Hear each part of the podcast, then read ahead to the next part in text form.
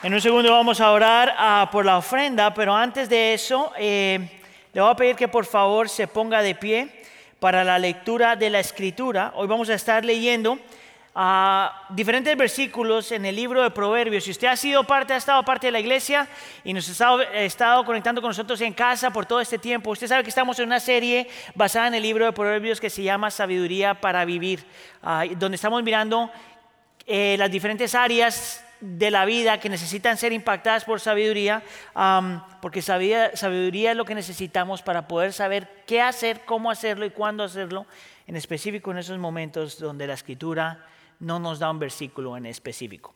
Vamos a empezar entonces leyendo Proverbios capítulo 3, versículo 27, y de ahí voy a estar mencionando alguno de estos versículos. Proverbios capítulo 3, versículo 27 dice así, no niegues un favor a quien te lo pida si en tu mano está el otorgarlo.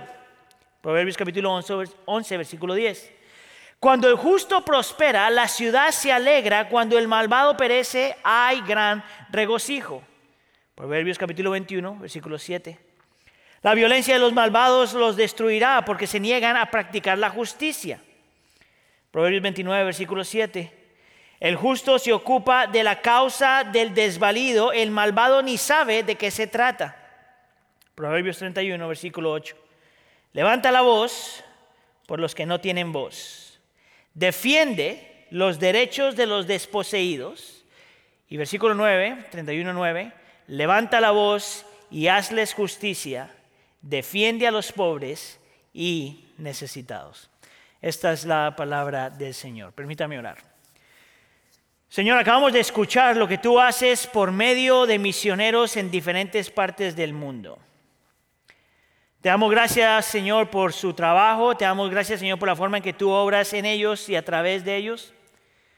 Te damos gracias, Señor, porque esa obra se lleva a cabo por la generosidad de tus santos. Porque tú utilizas a tu pueblo para sostener, para enviar, para apoyar esas causas que te dan gloria a ti y traen gozo a tu gente, a la congregación. Te pedimos, Señor, que tú continúes permitiéndonos ser gente generosa, contribuyendo al reino con nuestras finanzas. Pero ahora te pedimos, Señor, que a nosotros estar hablando del tema que vamos a hablar hoy, Señor, tú nos des entendimiento. Yo pido, Señor, que tú abras eh, los oídos de nuestro corazón y nos permitas escuchar. Y abras los ojos de nuestra mente para poder ver. Y que tu espíritu haga la obra en nosotros el día de hoy. Te lo pedimos por favor en nombre de tu Hijo Jesús. Y la iglesia dice, se pueden sentar.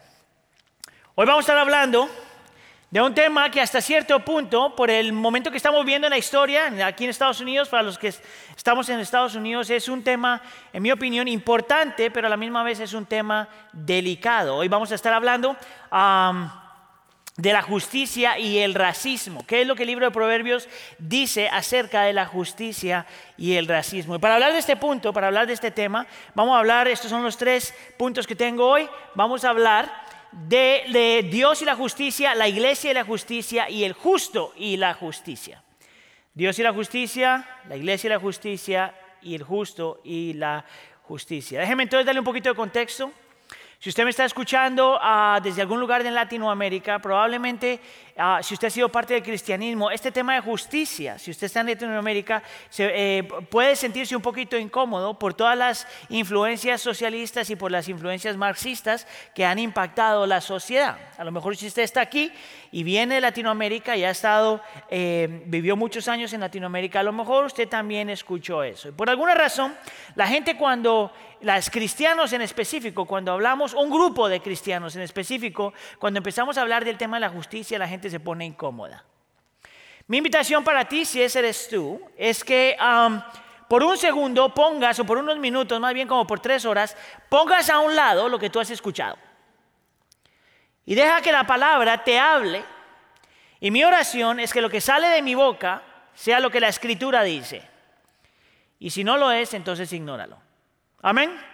Vamos entonces con el primer punto, Dios y la justicia. La razón por la que tenemos que empezar con Dios es porque cada vez que vamos a hablar de cualquier tema en la escritura, lo que más importa no solamente es lo que Dios dice, sino qué significa lo que dice y qué refleja acerca de Él. Es importante notar, por ejemplo, que cuando la escritura te está diciendo de un tema, te está hablando de un tema, Ah, y, le está pidiendo a la gente, a la iglesia, hacer algo, tú tienes que mantener en mente que lo que Dios te pide que tú hagas, si tú eres creyente, es un reflejo de quién Él es, lo que le gusta hacer y cómo lo hace. Hasta cierto punto, cada que la Biblia te llama, te da a ti un imperativo o un mandamiento acerca de algo, es siempre un reflejo de lo que Dios ya es. Por ejemplo, Dios cuando nos pide que nosotros seamos santos, es porque Él es santo. Cuando Dios te pide a ti que extiendas gracia, es porque Dios es un lleno de gracia. Cuando el Señor te pide que seas misericordioso, es porque Dios es misericordioso. Cuando el Señor te pide a ti que seas paciente, es porque Dios mismo es paciente. Todo lo que el Señor nos pide como iglesia es siempre un reflejo de lo que Él ya es, de lo que Él hace y de lo que le gusta. Bien interesante que cuando tú miras la escritura te das cuenta que este tema de justicia y de ser justos está a lo largo de la escritura, utilizando diferentes frases y utilizando diferentes términos, pero el mismo concepto. Por ejemplo, en Miqueas capítulo 6, versículo 8, dice, ya se te ha dicho lo que de ti espera el Señor. Está hablando a la iglesia. Practicar la justicia, amar la misericordia y humillarse ante tu Dios. Note los tres imperativos. Practica la justicia, ama la misericordia y humíllate ante Dios. Y si lo interpretamos correctamente, en mi opinión, lo que Dios está diciendo ahí es que las personas, las personas que se humillan ante Dios son la gente que aprende a practicar la justicia y aprende a amar la misericordia. Ahora, yo quiero invitarte a considerar lo que dicen algunos eruditos acerca de esas dos frases. Practicar la justicia y amar la misericordia no son dos temas separados, en realidad son dos conceptos que hablan de una sola cosa. La persona que se humilla frente al Señor es una persona que ama la misericordia. Y la persona que ama la misericordia practica la justicia. Esos tres conceptos son inseparables. Una vez más, la persona que se humilla ante el Señor es una persona que ama la misericordia. Y la persona que ama la misericordia practica la justicia. Y todo esto es porque Dios mismo practica la justicia, ama la misericordia. ¿Está conmigo? La razón por la que el Señor nos llama a practicar justicia y amar misericordia es porque eso es lo que Él es. Te voy a dar algunos ejemplos. Isaías capítulo 61, por ejemplo, dice, yo el Señor amo la justicia, pero, pero odio el robo y la iniquidad. La justicia y el derecho son el fundamento de tu trono. Note que dice que el Señor ama la justicia es parte de quien Él es. Mira a Salmo 89, versículo 14. Si alguien ha de... Ah, perdón.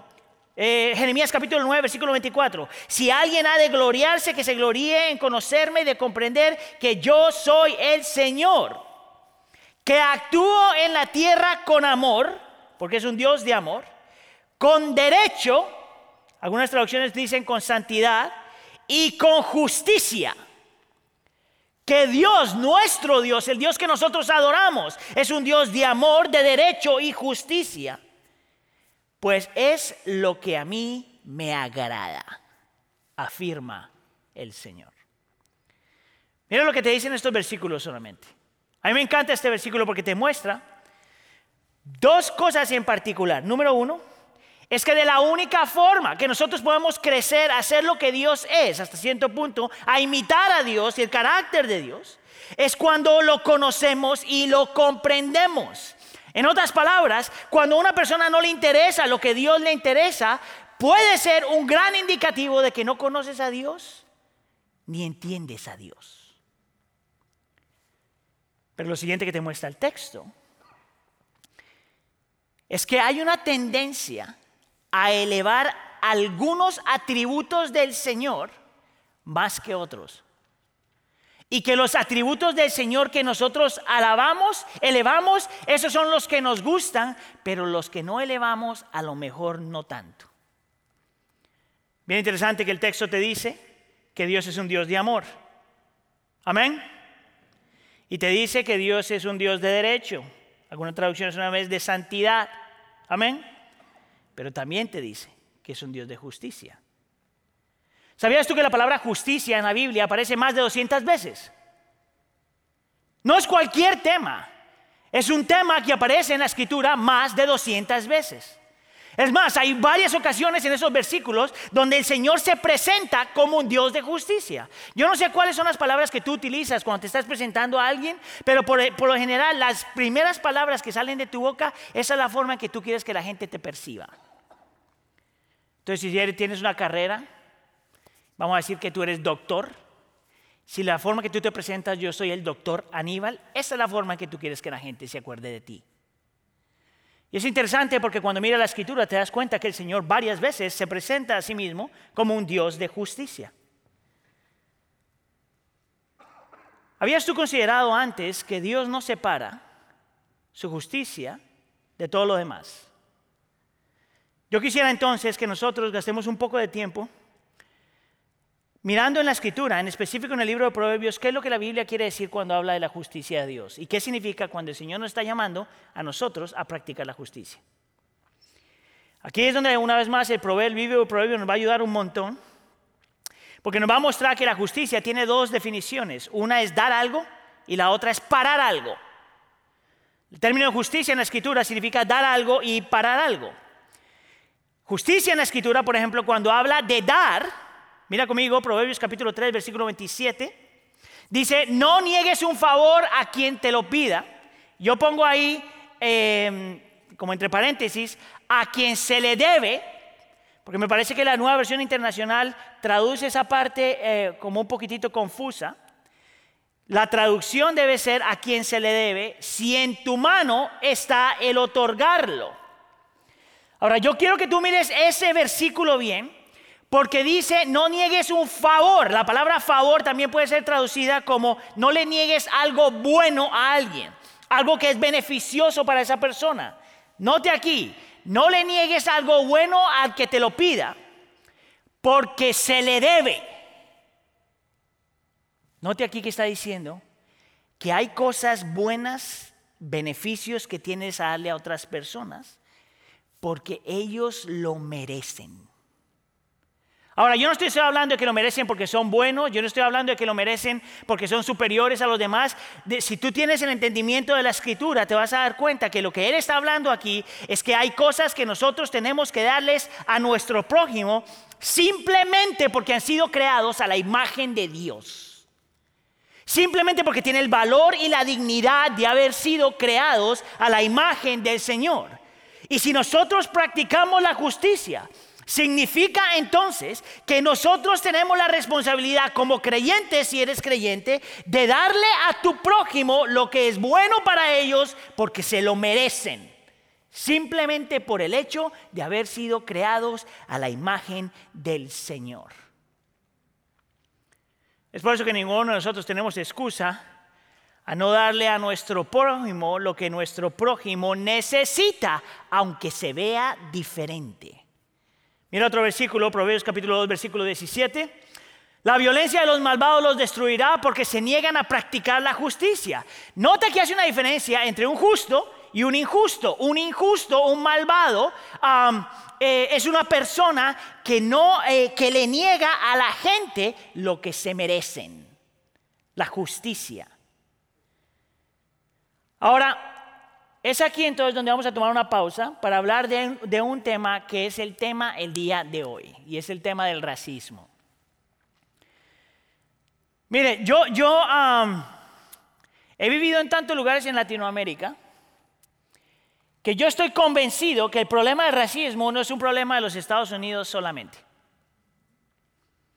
Es más, yo me atrevería a decir que algunos de los que estamos aquí o de los que están en casa escuchando el sermón, Luchamos con tendencias racistas tal como mucha gente en este país también lucha con tendencias racistas. Mira, te lo voy a poner de esta forma. Le voy a dar una definición de lo que es racismo para que todos nos pongamos en la misma página. Y racismo es algo tan simple como cuando tú piensas que hay razas o culturas o grupos étnicos que son superiores y que por lo tanto hay otros grupos, razas, grupos étnicos o culturas que son inferiores. El racista es una persona que piensa que la gente que es, superior se merece algunas cosas y que la gente que es inferior no se merece otras cosas. Si te das cuenta, el racismo es una violación directa a la imagen del Señor. Es una violación eh, directa hacia nuestro prójimo y es un ataque directo hacia quien Dios es y lo que Dios quiere. Es más, yo quisiera invitarte a que tú consideres que este tema de, los grupos raciales, eso ni siquiera es un término, término bíblico. La Biblia habla de grupos étnicos, no de grupos raciales. Mi entendimiento es que este, este concepto de los diferentes grupos raciales es algo que el ser humano se inventó para hacer, para ah, clasificar la gente por categorías, para clasificarlas por color la Biblia te va a decir que solamente hay un grupo racial que es el del ser humano. Un grupo. Científicamente se puede comprobar que 99.9 de la forma en que estamos eh, diseñados, todos somos iguales. 99.9. Punto uno es lo que nos hace diferentes. Es por eso que las diferencias raciales y cuando un grupo racial se eleva por encima de otro, no solamente es antibíblico y ofensivo, sino que no tiene ni siquiera ninguna base, no solamente bíblica, sino tampoco científica.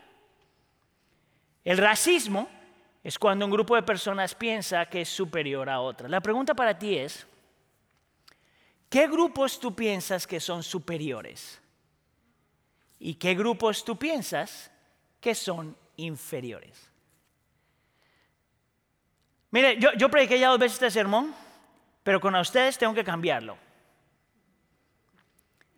Porque nosotros tenemos una historia en Latinoamérica. Y nuestra historia no siempre incluye el blanco y el negro, pero el indígena y el mestizo. Y yo no sé usted, pero cuando yo he vivido en Latinoamérica y he visitado Latinoamérica, me he dado cuenta que nosotros sufrimos tanto como lo que pasa aquí en los Estados Unidos. Donde para nosotros muchas veces, entre más oscurito, más inferior, entre comillas, la persona. Y entre más clarito, más valor.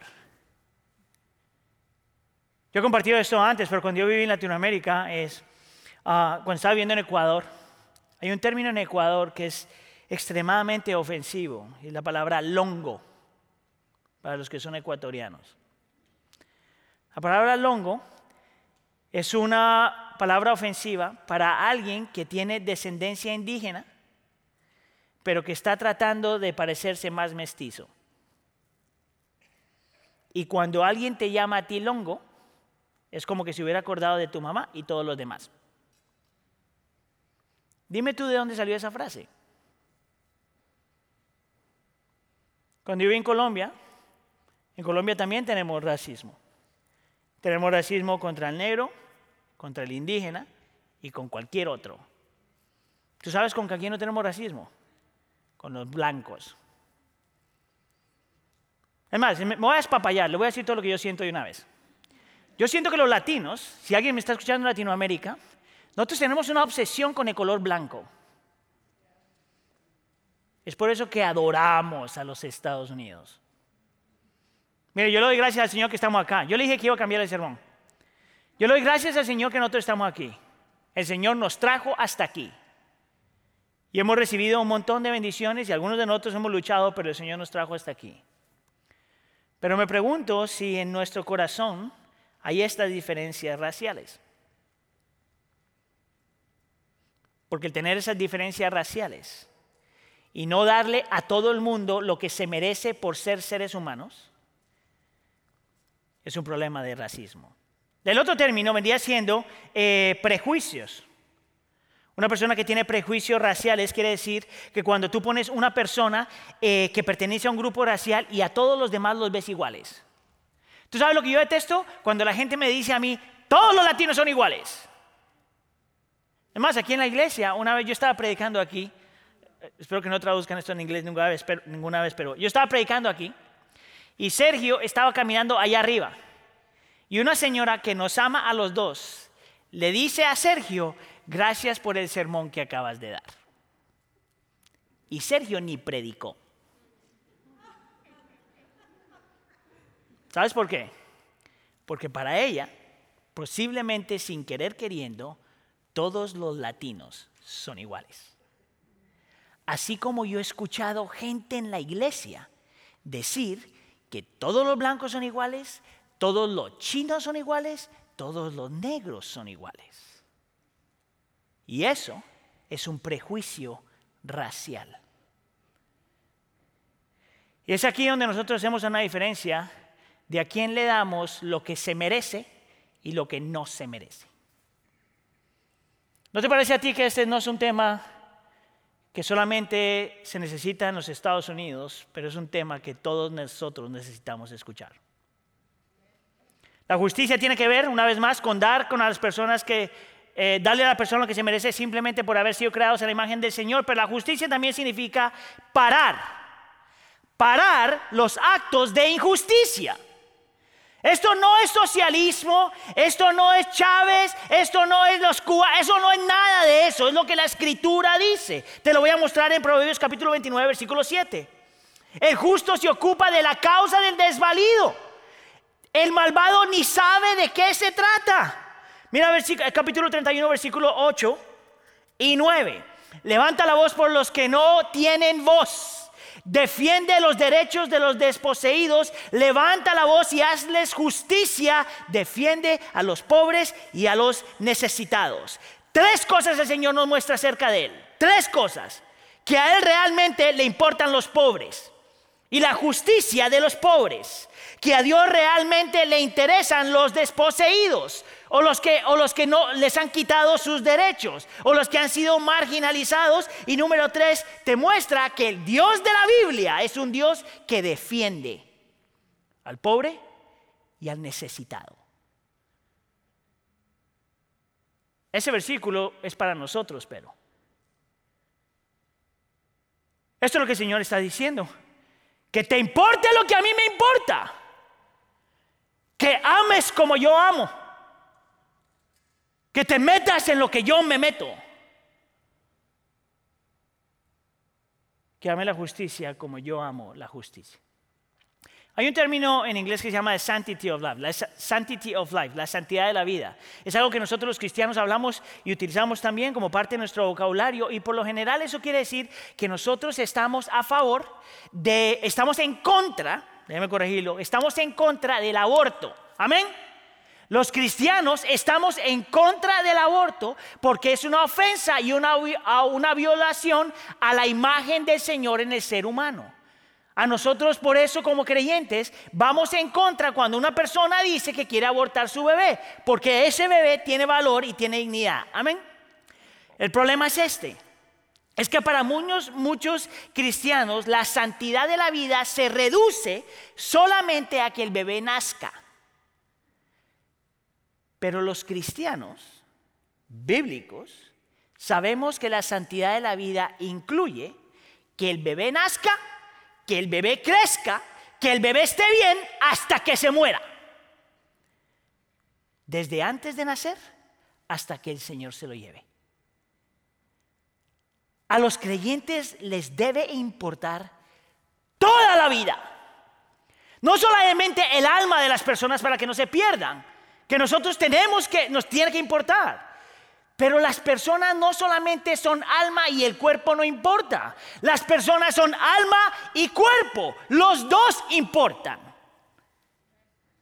Es por eso que es importante que nosotros entendamos y, y, abracemos el carácter del Señor frente a esto. Voy a leerte el Salmo 146 simplemente para que tú tengas un entendimiento acerca de esto. Escucha acá.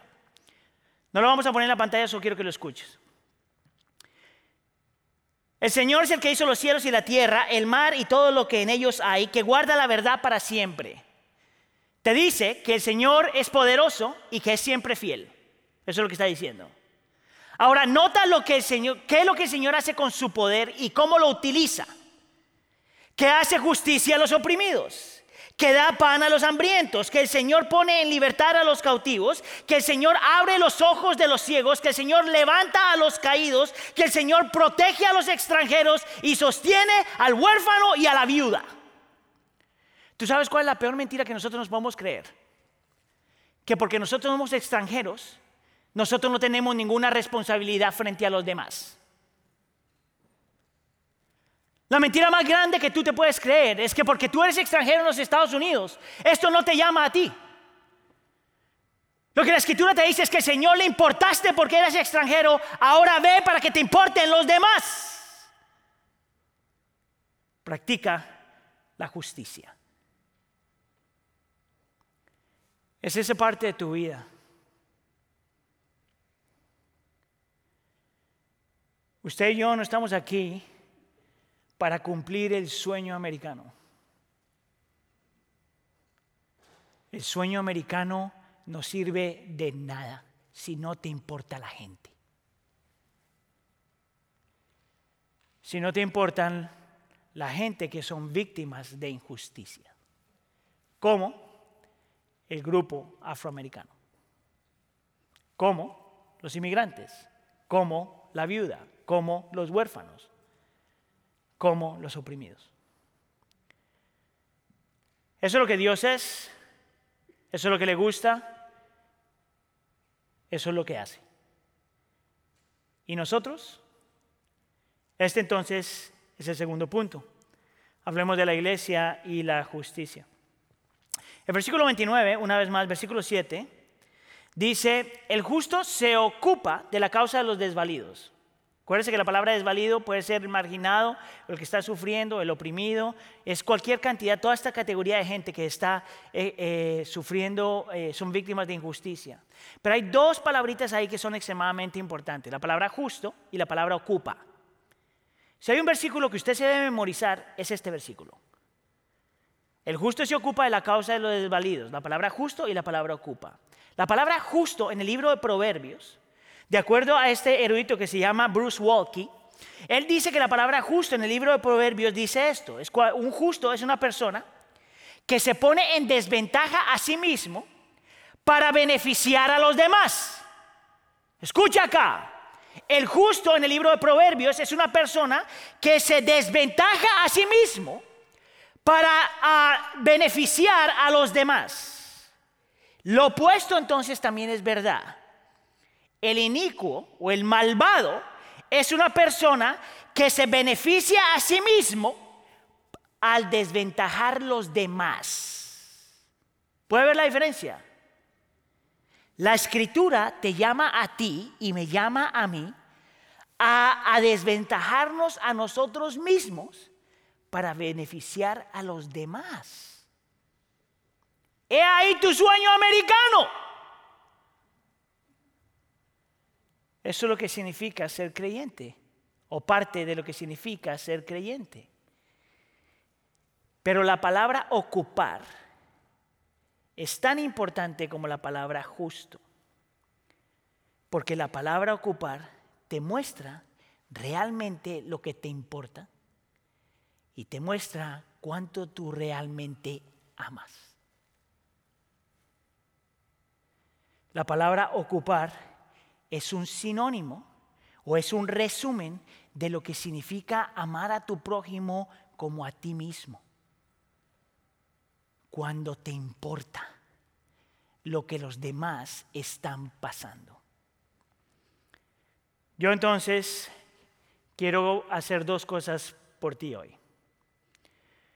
Uno, quiero darte una visión. Y dos, quiero mostrarte cómo nosotros aprendemos a ocuparnos de los demás. La visión es esta. Yo estoy convencido que la escritura muestra que la iglesia sí tiene el potencial de cambiar la cultura. No significa que nosotros vamos a erradicar el pecado y la lucha y todas estas cosas. Eso no es lo que estamos diciendo. Vivimos en un mundo ah, pecador donde hay pecadores y la cosa se va a seguir poniendo mal, dice la escritura. Al mismo tiempo, mientras la cosa se está poniendo mal, la iglesia todavía se está moviendo y el Señor la está utilizando. La visión que yo quiero que tú aceptes para tu vida, si tú eres creyente, es que tu vida y lo que tú haces realmente cambia la cultura. Poquito a poco, pero la cambia. La vida del creyente se tiene que vivir más que aquí dentro de la iglesia, se tiene que vivir fuera de la iglesia. Y la razón por la que digo eso es por Proverbios capítulo 11, versículo 10. Dice, cuando el justo prospera, la ciudad se alegra. Cuando el malvado perece, hay gran regocijo. ¿Tú sabes lo que significa eso? Que los justos hacen todo lo posible para que la comunidad prospere. Los justos piensan diferente acerca del trabajo, piensan diferente acerca de la educación, piensan diferente acerca del prójimo, piensan diferente acerca de la vida y se ocupan de las cosas que están a nuestro alrededor a desventajarnos a nosotros mismos para que otra persona tenga beneficios. Nosotros sí tenemos el potencial de cambiar la cultura. Nosotros no solamente estamos de pasada sobreviviendo. Los creyentes están en esta creación con un propósito más grande, más poderoso, más hermoso que tu casita pequeña, tu carrito pequeño, tu pequeñito trabajo y tu pequeñita familia. Nosotros estamos aquí para un propósito más grande, para transformar la cultura, para darle gloria al Señor, para traer lo que sea necesario por el bien de los demás y para que la gente conozca a Cristo. Todo junto. Esa es la visión. Esa es la razón por la que tú existes. Al final de tus días, lo que más importa es lo que tú hiciste para el Señor, para los demás y para que la gente no se pierda. Esa es la visión. ¿Cómo hacerlo? Y entonces aquí quiero mostrarte cuatro cosas, cuatro características de una persona que realmente le importa la justicia. Número uno, al justo le importa tanto lo que es la justicia que aprende a llorar. Esto es Romanos capítulo 6, versículo 5. Dice, alégrese con los que están alegres, lloren con los que lloran.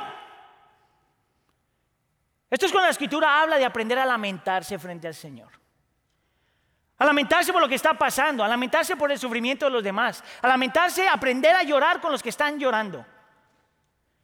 Es por eso que el creyente no tiene permiso a ser indiferente. Es por eso que los latinos no tienen permiso a ser indiferente de lo que otros grupos étnicos están pasando. Es por eso que los latinos no se pueden, no pueden ignorar lo que está pasando. Hay un hombre que se llama H.B. Charles Jr., que es un pastor afroamericano, hablando de este versículo y dice una cosa que es tanta verdad. Él dice, la Biblia no nos, nos llama a llorar con los que lloran, no nos dice que juzguemos si deberían estar llorando. Mire, pregunta para usted, ¿qué es lo que usted más necesita cuando está sufriendo? ¿Qué necesitas tú? ¿Que alguien te haga preguntas? ¿Que te dé un sermón? ¿Sabes lo que tú más necesitas cuando estás sufriendo? Que alguien se pare al lado tuyo, te abrace y llore contigo. ¿Tú sabes dónde he aprendido eso? Primordialmente, en los funerales. Yo no tengo mucho que decir. Solo estar ahí, llorando con los que lloran. Micah Edmondson, otro pastor, dice esto. La empatía, que es de lo que estamos hablando, significa que tomamos las cargas, las penas, las preocupaciones de nuestro prójimo sobre nosotros mismos hasta el punto de llorar con ellos. Consideramos sus hijos como si fueran nuestros hijos. Consideramos sus preocupaciones como si fueran nuestras preocupaciones. Y lloramos con ellos. Número dos. A justo le importa tanto la justicia que tiene que hacer algo. Proverbios 31, versículo 8 dice, levanta la voz por los que no tienen voz. Defiende los derechos de los despojados. Note que el Señor nos manda a hacer dos cosas. A hablar y a defender. A hablar y a defender. El creyente aunque otro grupo esté sufriendo, está llamado a hablar y hacer algo para que las cosas cambien. Yo estoy seguro que usted conoce la historia de ah, Dr. King, que un pastor afroamericano que peleó por los derechos, no solamente del grupo eh, afroamericano, sino todos los derechos del ser humano. Y él decía esto, tenemos una generación no solo de palabras y acciones hirientes, que son personas malas, dice él. Estamos viviendo en un tiempo que no solamente las personas malas son las que hacen cosas y dicen cosas que son hirientes. Dice, sino estamos viendo una época donde el espantoso silencio, eh, déjame lo pongo en traducción a la cabeza. Estamos viendo una época sino el, donde el espantoso silencio, estamos experimentando el espantoso silencio de las personas buenas.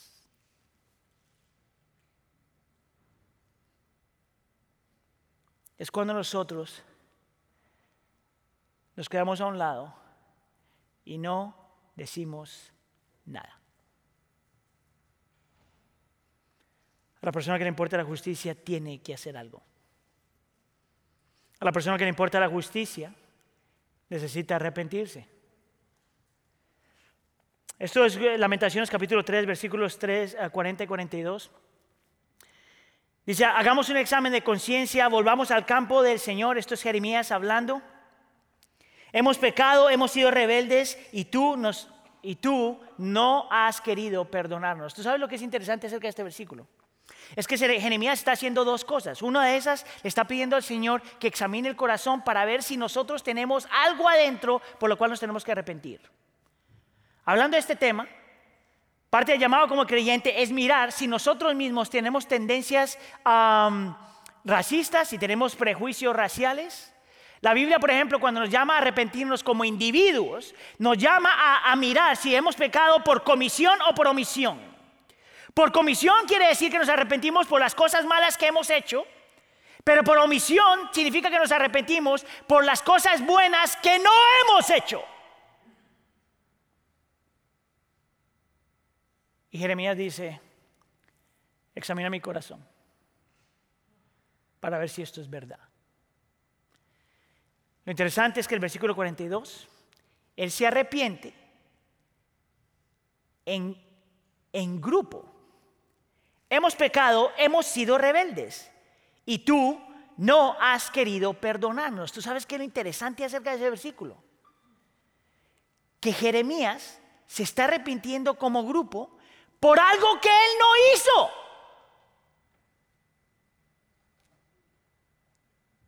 ¿Qué tal si a lo mejor nosotros como creyentes nos empezamos a arrepentir por los pecados de nuestros ancestros? Por los pecados de nuestra familia. Eso es lo que hizo Nehemías capítulo, en, en capítulo 1, eso es lo que hizo Daniel en capítulo 9. Mire, y hay diferentes explicaciones por qué el Señor nos llama a eso, pero por lo menos yo quisiera invitarte a considerar. Vamos a decir que siendo inmigrantes de los Estados Unidos, nosotros no tenemos ancestros aquí, entonces el racismo en los Estados Unidos, nosotros en realidad no tenemos nada que ver con eso, pero a lo mejor, a lo mejor, tú tienes que arrepentirte por lo que tus ancestros han hecho en el pasado. ¿Tú sabes por qué? No porque tú hayas cometido esos pecados, sino porque los pecados de tus papás todavía afectan el presente.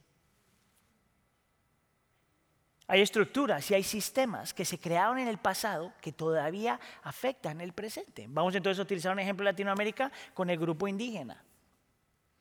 Aquí no hay nadie que pueda decir que el grupo indígena en Latinoamérica eh, se está utilizando, se está tratando justamente.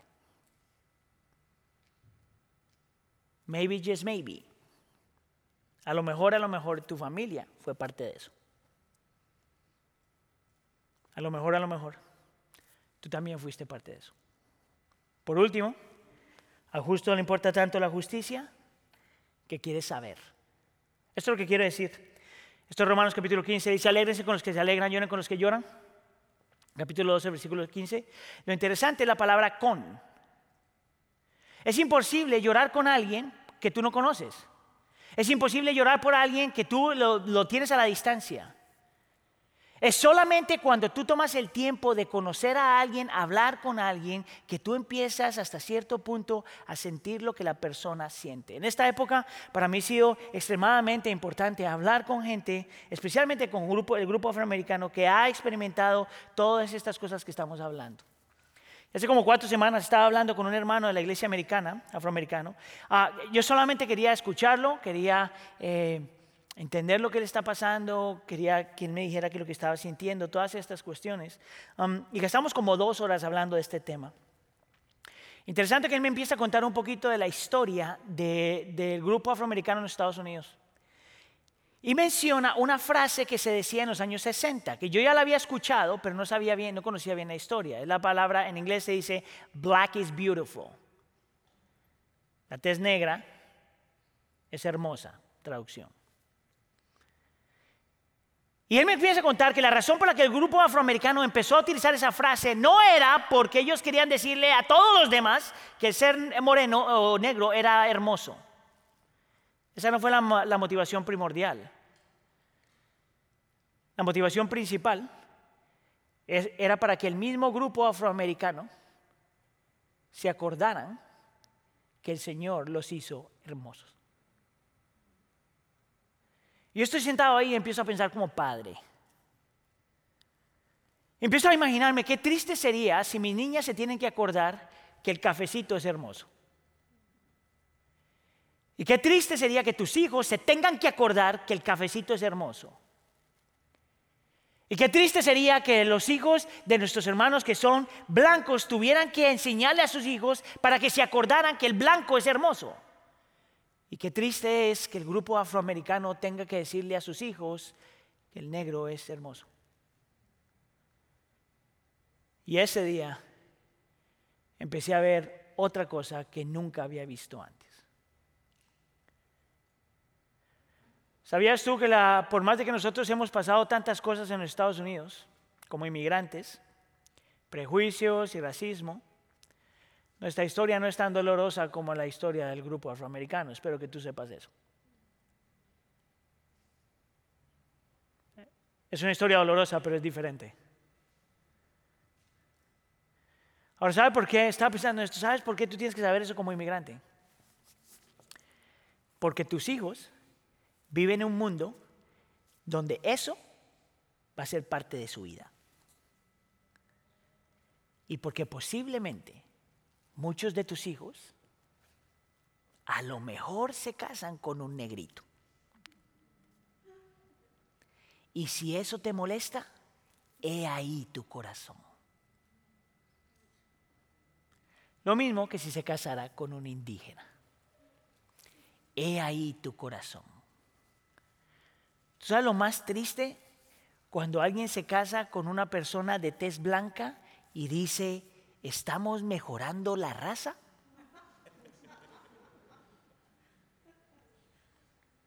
¿No te parece eso triste? Nosotros también tenemos que escuchar de esto. ¿Cómo cambiar? Bien simple. El justo y la justicia. Yo te dije que el justo es la persona que se desventaja a sí mismo para beneficiar a los demás. Tú tienes que hacerte la pregunta, ¿quién realmente es el justo? No tú y no yo. Es imposible leer el libro de Proverbios sin tener a Cristo en mente. Él es ese justo. Él es el justo que se desventajó a sí mismo por tu beneficio y mi beneficio. Él es el justo que se, se, despoja de sí por el beneficio tuyo y el beneficio mío. Él es el único que realmente ha amado la misericordia, ha amado el amor y ha amado la justicia. Él es el único. Él es el único que realmente le ha importado tanto tu vida que aprendió a llorar. No por sus pecados y no por su dolor, pero por tus pecados y nuestro dolor. Es el único que aprendió a llorar en la cruz del Calvario para decir, Padre, perdónalo por los pecados porque no saben lo que hacen. Cristo Jesús, el único justo, que, que te vio en tu dolor y tu miseria y tuvo que hacer algo. Fue a la cruz del Calvario, entregó su vida, derramó su sangre, entregó su cuerpo. Solo Cristo Jesús, el verdaderamente justo, el verdaderamente justo que pidió perdón. No por sus pecados, sino por nuestros pecados. La cruz del Calvario es la demostración de arrepentimiento más grande. Y fue por nosotros, no por Él. Tenemos un justo, un Dios justo tanto que quiso experimentar. ¿Sabías tú que todo lo que pasó en la cruz antes de la cruz del Calvario y en la cruz del Calvario, cada una de esas cosas fueron actos de injusticia? Cada una de las cosas que el Señor experimentó antes de la cruz y en la cruz eran actos de injusticia. ¿Sabes por qué eso es importante? Porque nosotros leímos que para nosotros cambiar necesitamos entender y conocer a Dios. De la única forma que tú cambias es cuando tú entiendes y conoces a ese Dios en Cristo Jesús. Es cuando tú abrazas ese justo que tú empiezas a querer practicar la justicia. Déjame entonces termino con esta, con esta frase de un hombre que se llama uh, John Perkins.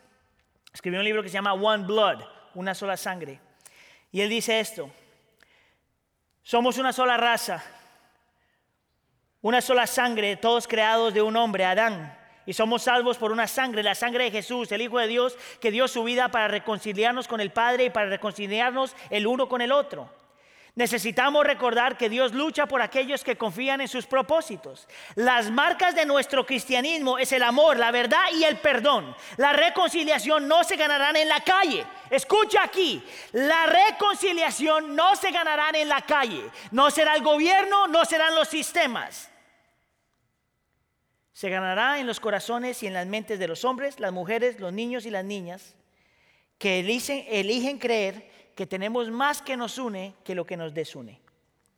Que tenemos más en, similitudes que diferencias. Lo ganarán aquellos que son lo suficientemente valientes para ponerse de pie y decir la verdad sobre, sobre, la fealdad del odio étnico y la belleza de la verdadera hermandad cristiana. Ese es tu llamado, ese es mi llamado. ¿Oramos? Señor Dios, yo te pido, Señor, que tú abras nuestro entendimiento. Señor, que tú abras los ojos de nuestro corazón para poder creer que tu palabra es verdad. Para poder creer, Señor, que de un solo hombre creaste toda la humanidad que nos hiciste de una sola sangre y que luego nos salvaste por una sola sangre, la preciosa sangre de tu Hijo Jesús. Señor, tu palabra es verdad. Utilízala para penetrar nuestros corazones y nuestras mentes. Ayúdanos a romper nuestros muros de resistencia y aquellos lugares donde hemos elegido creer las mentiras del enemigo. Quebrántanos, Señor Despiértanos, Señor, haznos uno. Y la iglesia dice,